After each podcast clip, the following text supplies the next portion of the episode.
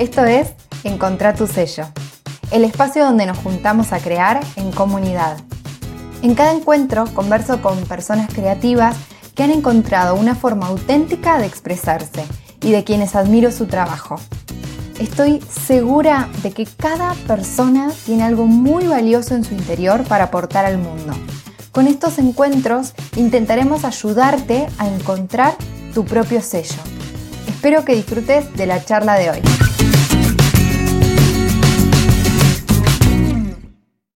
Acá estamos, Juli. Estamos con Juli Cáceres, la creadora de Mundo Pichón. ¿Cómo, andás, Juli? ¿Todo bien? todo bien. Gracias por, por estar ahí. Con Juli nos conocemos de la carrera de diseño. Estudiamos juntas las últimas materias. Nos encontramos ahí y hoy en día, eh, cada cual con su emprendimiento. Eh, Juli tiene un emprendimiento de indumentaria para niños, niñas. Así que bueno, me encanta lo que haces, Juli, por eso te quise invitar y que nos cuentes un poco más. Ahora quiero que te presentes vos. Bueno, eh, bueno, como ya dijiste, yo soy diseñadora de indumentaria, nos recibimos juntas. Eh, después de probar la carrera, de probarla en otra ciudad, al final me recibí en Paraná con vos, la ciudad de Paraná. Eh, y bueno, probé un montón de trabajos hasta que lo último que hice fue trabajar en una marca de indumentaria infantil y fue ahí donde me voló la cabeza. Eh, también lo que me llevó a dedicarme a los niños es que fui tía, yo como que no conocía ese mundo, yo decía, ¿para dónde arranco? Probé varios emprendimientos mientras estudiaba, de cartera, de indumentaria para mujer, accesorios, pero era como que nunca ninguno me, me enamoraba. Y, la verdad que cuando fui tía y ves ese mundo y ves la demanda de las madres, eh, los niños que crecen eh, por metro, y, bueno, la necesidad de, comprarle y consumir todo el tiempo, ya sea de una madre, de una tía, de una abuela, eh, porque te dan ganas de, mimarlo y de, Obvio.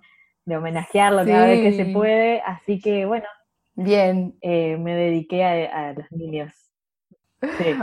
Sí, sí, sí, Qué bueno.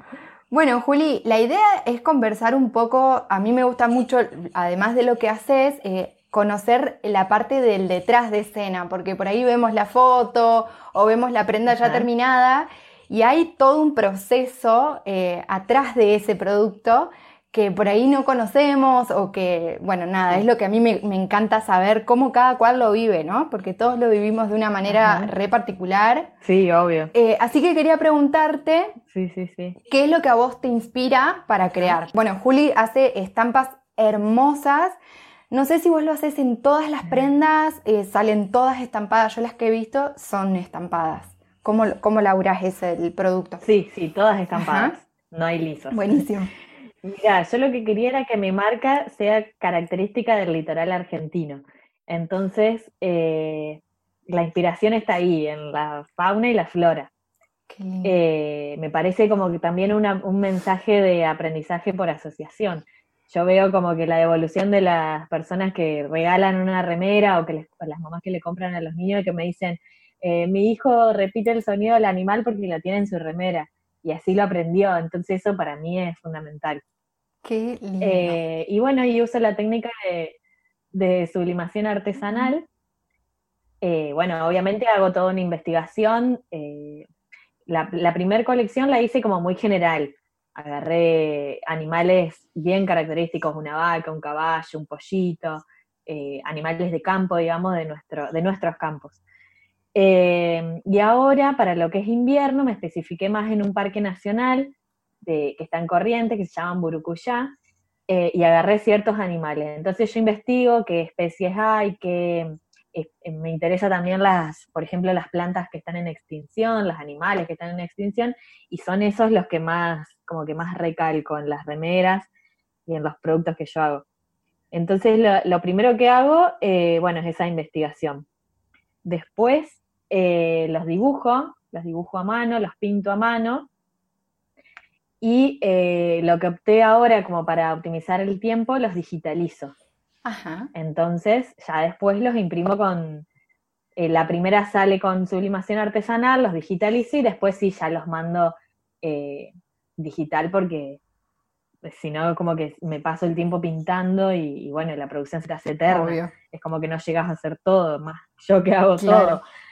Eh, así que bueno, más o menos eso es el proceso. Bien, entonces, eh, por lo que contabas recién, primero haces la estampa, eh, preparás el, dibujo, ¿lo pintás con sublimación o, a mano, ajá.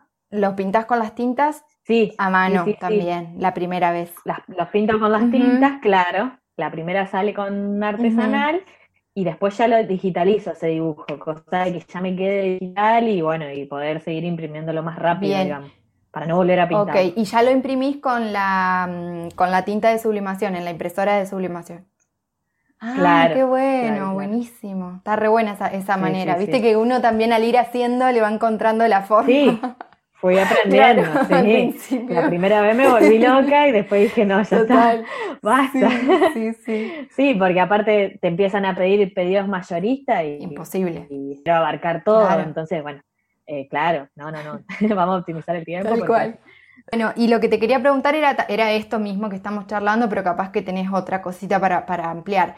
¿Cómo empezás a crear, digamos, más allá de la inspiración, que eso nos contabas recién, que por ahí lo que te va inspirando son los animales eh, autóctonos y de diferentes regiones, em, a crear, por ejemplo, ahora lo de invierno o lo de verano, que ya lo hiciste, ¿cómo, ¿cómo arrancás? Además de la inspiración, después cómo sigue, cuando ya tenés las ideas más o menos para dónde van las estampas. Lo que más me lleva es, eso de la investigación de, las especies. Me, importa que se valore la naturaleza, que se la cuide y por eso hago tanto hincapié en, las especies que están en extinción, por ejemplo.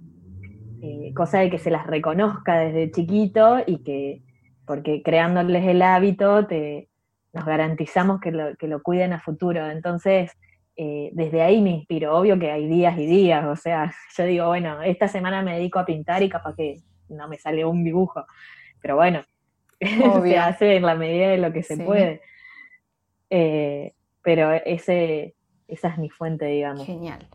Y después ya el producto, digamos, cuando lo vas pensando, ¿cómo, cómo, cómo lo vas viendo? Ya una vez que tenés las ideas de las estampas, eh, la ropa, ¿cómo lo, ¿cómo lo vas preparando? ¿Vas pensando los diseños de acuerdo a la temporada? la, ropa yo la pienso para niños que juegan.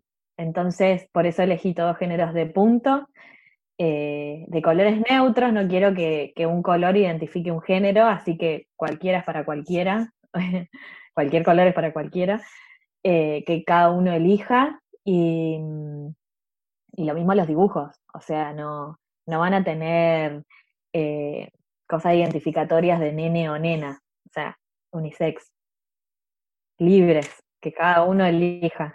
Tal. ¿Y los diseños de las prendas eh, también son unisex o tienen algún, o sea, o tiene que variar algo? Sí, sí, ¿También?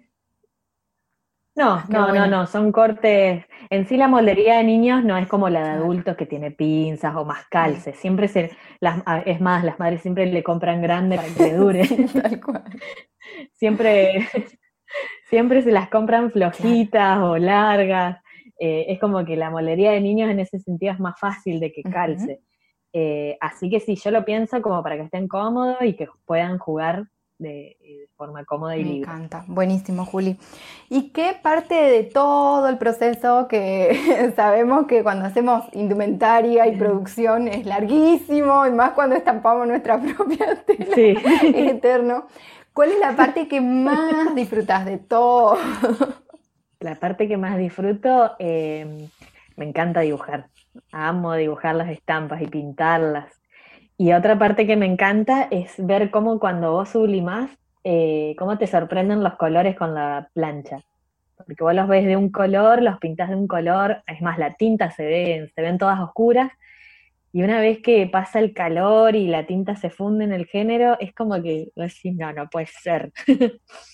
Porque por ahí, viste, yo mezclo los colores para formar un verde y hasta que no lo veo en la tela, no, no me lo imagino cómo queda planchado. Tal cual, tal cual. Eh, eso me encanta, lo disfruto un montón. Me encanta, me encanta. Qué hermoso. Bueno, debo decir que cuando estudiábamos, Juli era la reina del dibujo. Los diseños de Juli eran hermosos, pero divinos, se los puedo asegurar, eran hermosos. Juli, una genia dibujando siempre. Así que. Me voy a emocionar. Qué lindo que puedas disfrutar tanto hoy en día y sigas dibujando, porque por ahí viste que como diseñadora a veces solo te quedas haciendo. Nada, con un poco acercamiento al dibujo. Sí, sí. Que te hayas elegido algo. Sí, por eso opté también por, eh, o sea, en la organización del emprendimiento, hacer más hincapié en, lo que es el dibujo, la estampa, me, equipé de la plancha y lo que es costura lo, lo terciarizo. Ah, no tengo máquina de costura. Buenísimo. Esta es una fanática de las telas también, de las estampas. Sí. Pero bueno, la costura es algo que la verdad no lo disfruto para nada y dije, ¿por qué voy a hacer algo que no me gusta? Tal cual, tal cual. Le damos el trabajo a alguien que sí le gusta. Totalmente. Eh, así que no, yo me puedo estar horas y horas y horas dibujando, estampando y listo. Bien, se lo damos buenísimo. al taller de costura. Sí, esto, esto también es re importante de, de hacer hincapié en este tema de la tercerización eh, bueno, probablemente estos encuentros los compartamos con personas que también hacen cosas con sus manos, ya sea que lo hagan por hobby y si por ahí lo hacemos para emprender, es un mensaje que está bueno eh, desmitificar, me parece a mí, desmitificar un poco o quitar el miedo a tercerizar ciertas partes del proceso. Eh, bueno, nosotros como diseñadores nos forman para, para tercerizar todo casi, digamos, solamente estamos como según la formación que recibimos, después nunca lo concretás, ¿no? Siempre estás atrás de todo. Pero bueno, eh, que está re buena esta parte de tercerizar. Primero, lo que vos decís, de, poder elegir es un lujo, porque obviamente cuando empezamos muchas veces tenemos que hacer todo, pero una vez que el emprendimiento va para adelante, se puede elegir con qué parte del proceso te quedas vos y lo otro lo que tercerizás. Sí.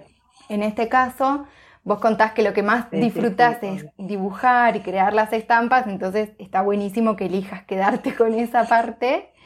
Em, y el tiempo de la costura. Y de hecho, hay algo que, de lo que también estoy reconvencida, es que cuando hay alguna parte del proceso que no disfrutamos o que sentimos que no, que no sé, que no, no le tenemos ganas de dedicarle tiempo, siempre hay alguien al quien le sale mucho mejor. Entonces, ¿por qué lo voy a hacer yo si no me gusta, no lo disfruto?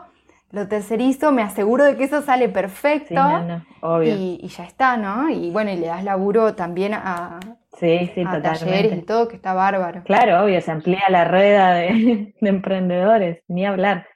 Sí, otra cosa que quería preguntarte era em, tu paleta de color. Si hay alguna cosa por la que vos te, bueno, obviamente ya tenés un tema que es bastante importante y te la debe marcar a la paleta de color cada animal, pero bueno, ¿hay alguna paleta que te guste más? ¿Hay algunos colores que uses más seguido? ¿Cómo la manejas? Mira, la paleta se me hace súper fácil mirando un paisaje. Eh, y más en lo que yo me inspiro. Eh, generalmente todas las estampas mías tienen negro. Eh, trato de usar mucho el negro, me parece un color unisex y, para sacar ese prejuicio de que los niños no usan negro. Eh, viste que antes era como, ¿cómo le vas a poner a un, a un nenito una remera negra? No. A mí el negro me encanta, me encanta, me encanta porque corta un montón y, y, siempre las estampas van a tener negro. Y después sí, los colores tierra, eh, colores verdes, naranjas, amarillo, el amarillo me encanta, me parece un color como súper unisex, alegre, y como que tiene vida ese color, me encanta, me encanta el amarillo. Pero siempre, siempre... Cosa que tenía ganas de, charlar con vos era eh, si, te si se te han enfrentado desafíos grandes a la hora de, bueno, de crear, de emprender, de, de todo este camino que vas haciendo. Yo recién hace un año que estoy con este emprendimiento, entonces no es que tenga una carrera de 20 años, pero lo más grande que hice fue el año pasado, que fue una feria que acá en Santa Fe se llama Diseña Santa Fe, y viene como gente de toda la región. Es más, vienen emprendedores de Rosario, que Rosario está vista como una capital mucho más desarrollada que Santa Fe, incluso los emprendedores vienen a esta feria, porque es mucho más grande, tiene mucho más flujo de gente, eh, y bueno, durante todo el año te hacen clínicas para evaluarte, y, y obviamente, viste que, no sé, es como que nunca podemos estar al día con la producción. Y me agarró a lo último de que me decían, hay que hacer tantas prendas, y dije, ¿cómo hago? Y bueno, estuve día y noche porque son 10 días de feria lo que va es en la estación Belgrano, bueno, para los que conocen Santa Fe, es una estación de trenes reciclada, gigantesca, van más de 300 emprendedores, entonces vos ahí tenés que competir con, un montón de gente que, ya está hace años y yo ya renueva, eh, y bueno, tenía un montón de miedo que vos decís, chao, no, mejor ni voy, o, o no sé, largar todo y decir, no, no voy, no voy, no voy, no me importa lo que pagué. Eh, eh, sí. Y, bueno, nada, es lanzarte al, vacío, porque era una prueba de fuego. Yo ya si te llega a ir mal en esa feria es como que listo, eso está, dedicate a otra cosa. porque nunca en el año vas a tener tanta gente como en esa feria. Claro, y toda en 10 días, que dura un montón, es mucho 10 días. ¿Y cómo, cómo te sobrepusiste a esa situación, digamos? Bueno, porque el miedo empieza en la cabeza como a decirte, no vas a llegar, como taca, taca, taca. Eh, ¿Cómo hiciste? No vas a llegar, era fijo eso. te va a ir mal, no vas a vender. Obviamente que Todo eso te dice. Los dos meses estuve sin dormir, eh, cortando tela, estampando, cortando, estampando, y bueno, por suerte conseguí dos talleres de costura que me ayudaron un montón. Y fueron ellas las que me ayudaron con la producción, digamos, para llegar, para llegar bien, porque eran 10 días en los que se vendía todo el tiempo y vos nunca te podés quedar sin stock porque quedás expulsada, digamos, entonces como que siempre el stand lleno y son 10 días de feria, yo estaba acostumbrada a ir a ferias de una tarde, de tres horitas, y listo, o haces por pedido, eh, pero así tan demandante nunca. Entonces, bueno, eso fue una prueba de Tal cual, sí. Eh, Juli, y aparte, o sea, saliendo un poco del proceso personal, creativo, ¿vos creés que entre, entre mm, las disciplinas del arte, la artesanía y el diseño hay algo en común, así hablando como en general? ¿Crees que hay algo que se relaciona entre las tres? Sí, yo creo que sí. A ver, eh, lo que tenemos los diseñadores por ahí recibidos es que, bueno, lo que te dan los libros no te lo da nada. y, siempre es bueno tener una base escrita, digamos, de, todos los saberes. Hay cosas que obviamente uno las hace por oficio o, demandado, que y te salen bien, y bueno, hay gente que puede vivir de eso, que está bárbaro, lo valoro un montón, la gente que es autodidacta, eh, pero yo creo que si algo te gusta, eh, no sé, es como necesitas ese papelito que diga soy esto, eh, no sé, esa seguridad que te da un título de algo que tanto nos gusta a nosotros, eh, sí, se relacionan. Y que todas estas actividades, por ejemplo, los artesanos, nosotros, como que usamos las manos para transmitir un montón de cosas y es como que eso no nos transporta. Tal cual, sí. Eso creo que, es lo que nos une, el arte. Quería saber si vos sentís que con esto que estuvimos charlando y con todo, todo lo que has descubierto en este año de, tu emprendimiento, ¿sentís que encontraste un sello propio o una, voz propia para expresar lo que, lo que querés comunicar con tu marca o con tus productos? Creo que de a poco eso se va trabajando. Eh, por suerte es como que ya eh, logré que me caractericen con las estampas de los animales y que de a poco eso sea una, como una característica de, lo mío, de mi marca. Eh, el año pasado, por ejemplo, la estampa que más vendí fue la de la vaca, que eso me encantó, y que lo usaban nenes y nenas, que eso me encanta, que se saquen ese prejuicio de que la vaca por ahí es más femenina, ¿no? Todos, todos igual. Eh, y sí, eh, a ver, con esta cuarentena lo que me sirvió también es para retarme en lo que es redes sociales y, comunicación, que eso venía bastante floja, eh, y le estoy dando una vuelta de rosca para poder terminar de comunicar también todo lo que es el proceso, esto que estamos hablando. Ojalá, ojalá se, la gente se dé cuenta sin que yo diga nada y logre eso. Tal cual. Yo creo que de a poco sí lo estoy logrando, pero bueno, me falta todavía, me falta, me falta mucho. Sí, es un proceso igual, es como vos decís, eh, no sé si hay un, momento en el que vos digas, bueno, listo, lo logré, porque es como que todo el tiempo estás, no sé, es como, es parte misma de, ir haciendo, ¿no? Como lo vas logrando todo el tiempo. Sí, No sé, creo que como que está vivo, digamos, se va moviendo. Claro. Alguien que tiene ganas de ponerse a hacer sus propias estampas o empezar a producir o empezar a armar un emprendimiento, eh, en este sentido de encontrar una identidad propia o de encontrar, porque vos tenés muy claro qué es lo que vos querés transmitir con lo que vos haces. ¿Hay algo que te haya servido a vos para, definir este concepto?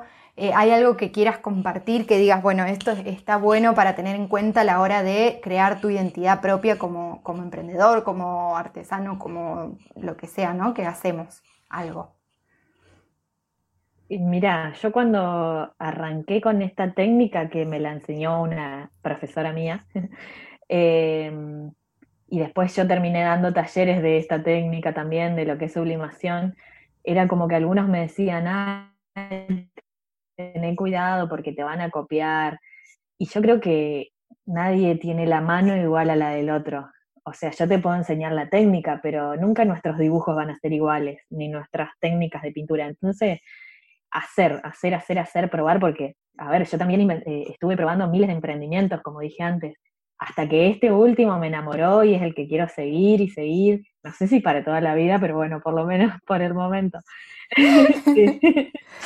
eh, pero bueno, haciendo se encuentra, se encuentra el, la identidad. Qué lindo, Juli, me encanta. No, no, nunca lo vas a saber hasta que no te pongas a ejercitar. tal cual, coincido plenamente. Encontramos, eso no. En, en mi Instagram que se llama Mundo Pichón, así todo junto con minúscula como suena. Eh, y ahí me pueden hacer encargos, hago envíos a todo el país. Así que bueno, las espero.